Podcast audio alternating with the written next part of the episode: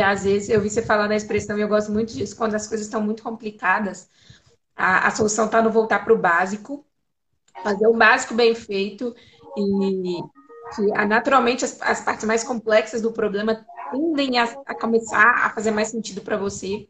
E aí você volta Total. literalmente para um básico que é muito legal, que é o do corpo. E aí eu vi você falando, né? Tem tanta questão da alimentação e é, de preparar o alimento, de entender o que é que você está se nutrindo, porque provavelmente você estava se nutrindo do ponto de vista até emocional de outras coisas, mas uhum. o alimento era o que você conseguia controlar ali, era a primeira forma de você voltar a ter contato com o que, você estava se nutrindo, mas com o corpo uhum. de maneira geral, assim, você falou da acro yoga, que eu acho muito legal, teve a experiência do food truck, você falou mais cedo, né, do quando você não sabia o que fazer, você começou a preparar o almoço, então isso é muito doido na história, como que a gente, é. cada um tem um jeito de se entender ali, né, de refazer esse Total. contato. E aí?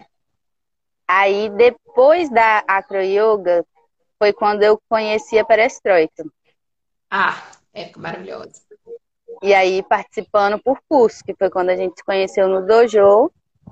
E aí, enquanto perestroika, assim, concomitante, quando eu conheci a perestroika, e eu acho importante falar da perestroika porque até então eu tinha uma raiva muito grande de dinheiro, assim. Eu achava que eu não precisava de dinheiro para viver, que não era isso. E a perestroika falou que, tipo assim, velho, não é essencial não, mas tem como viver no amor com o dinheiro também, sabe? E eu falo isso de uma posição de muito privilégio, oh. que vamos, fui aprendendo, né, que, tipo, eu só pude fazer as escolhas que eu fiz e eu só pude parar e parar tempo para mim e me dedicar a preparar a minha comida porque a minha mãe me fornecia toda a estrutura básica que eu precisava para viver e que depois de muito tempo eu entendi que o que minha mãe me fornecia não era nada básico, na verdade. Tem muito luxo em tudo que minha mãe me forneceu. Uhum. Obrigada, mãe, por isso. Obrigada, amamos por isso.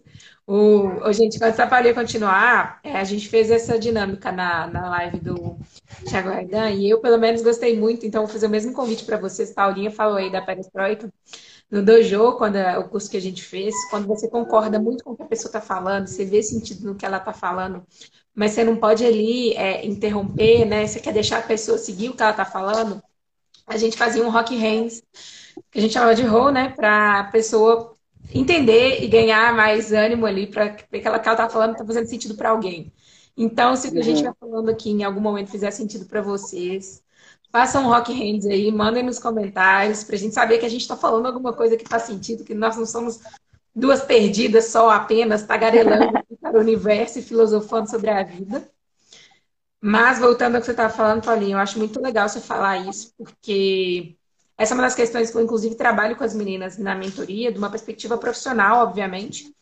Mas quando a gente vai contar a nossa história, eu vejo isso muito no mercado digital, as pessoas tendem a bater muito na tecla só do esforço, né? E da superação uhum. e tudo mais. Só que nós somos pessoas que tivemos, né? E nós, eu falo para a maioria das pessoas que trabalham com isso, ou por algum motivo, vivemos alguma espécie de privilégio que permitiu a gente fazer isso.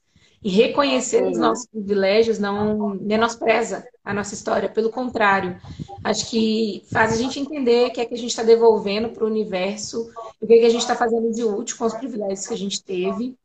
E você ressignificar essa sua relação com o dinheiro é muito legal, porque o dinheiro é mais uma ferramenta. Uma ferramenta como qualquer outra no mundo, é uma energia, então ela não é nem boa nem ruim. Ela é o que a gente faz com ela. Então você começou na perestra que é ressignificar seu, seu relacionamento com o dinheiro. E aí? Uhum. A gente já está curiosa, já quero saber spoilers do final, então vocês me perdoem na empolgação. E, enfim, a perestroika me apresentou esse, essa possibilidade de um universo de o dinheiro estar tá associado ao que você ama e ao que você acredita, que é, era o que eu estava buscando naquela hora, na hora que eu fui para yoga, na hora que eu saí da multinacional, na hora que o mestrado começou a ser questionável, o mestrado não, na hora que as minhas questões com, com o projeto em si começaram a questionar, foi a hora que eu falei, não, calma, tem esperança ainda. Não vou precisar ir para o mato e viver de luz e amor o tempo inteiro. E isso tudo, lógico, reconhecendo todos os meus privilégios, porque antes todo o dinheiro que eu ganhava eu gastava em balada mesmo. Ia na rua, saía, ia para bar. Faz parte. E assim, naquela hora eu podia fazer isso. E existiram outros momentos da minha vida que eu não pude fazer isso. Não tinha como. E tá tudo certo. Mas enfim, e reconhecendo esses passos, né? Tipo assim, o que que me permitiu fazer as escolhas e o que que me permitiu enxergar as possibilidades que eu vi como possibilidade. Porque os meus privilégios me apresentam possibilidades que pessoas que não têm o mesmo privilégio que eu não enxergam como possibilidade. Hum. E aí, e tendo noção disso também, sabe?